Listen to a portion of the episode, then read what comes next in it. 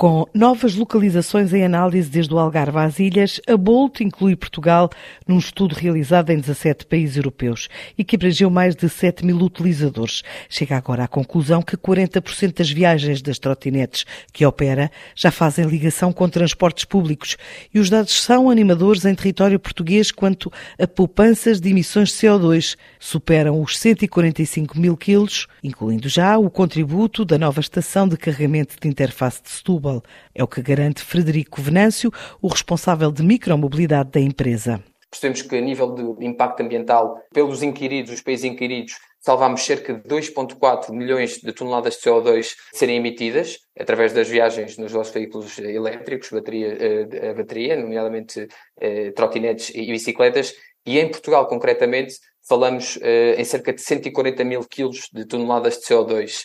Isto são sempre números muito grandes que nós não conseguimos ter bem a noção uh, de qual é que é o impacto, mas para termos aqui uma, uma, uma ordem de comparação, uh, posso lhe dizer que é o equivalente a, a mais de 2.600 viagens de avião de ida e volta de Paris-Nova York, por exemplo, ou, ou, mais da utilização de mais de 18 milhões de sacos de plástico.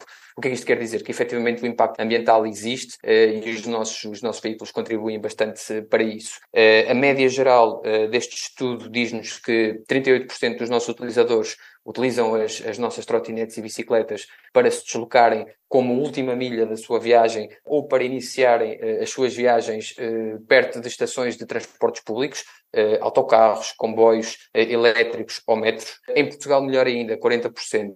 Ou seja, o que é que isto nos diz? Que efetivamente muitas pessoas, uma, uma larga porcentagem dos utilizadores que nós temos em Portugal, usam os nossos veículos para complementarem o seu dia a dia, as suas viagens de ida e volta de, para casa ou para o trabalho, e, e, a trotinete e a bicicleta é um, é, começa a ser um veículo de de eleição, mais ainda de ressalvar, uh, e estes dados uh, muito pertinentes, recentemente uh, instalámos a nossa primeira doca de carregamento automático e elétrico para nossas trotinetes em Setúbal, perto da estação de, de autocarros, e, e, mais uma vez estes dados comprovam, eh, num espaço de quatro meses tivemos mais de 25 mil viagens a iniciar a partir daquele ponto.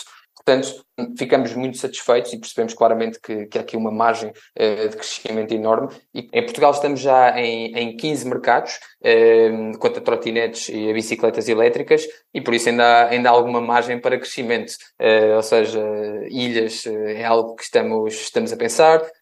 o sul do país, nomeadamente o Algarve, também é uma zona que tem alguma necessidade de mobilidade, portanto, claramente podemos ajudar. E lá está, o nosso foco passará por, por aumentar a nossa operação por, por essas áreas uh, que têm menos, uh, menos veículos disponíveis para, para este fim de última milha e para esta multimodalidade. Face aos resultados deste estudo, a Bolt, que se assume como uma das maiores operadoras de trotinetes da Europa, quer continuar a investir em Portugal e combinar oferta com a redução do tráfego rodoviário.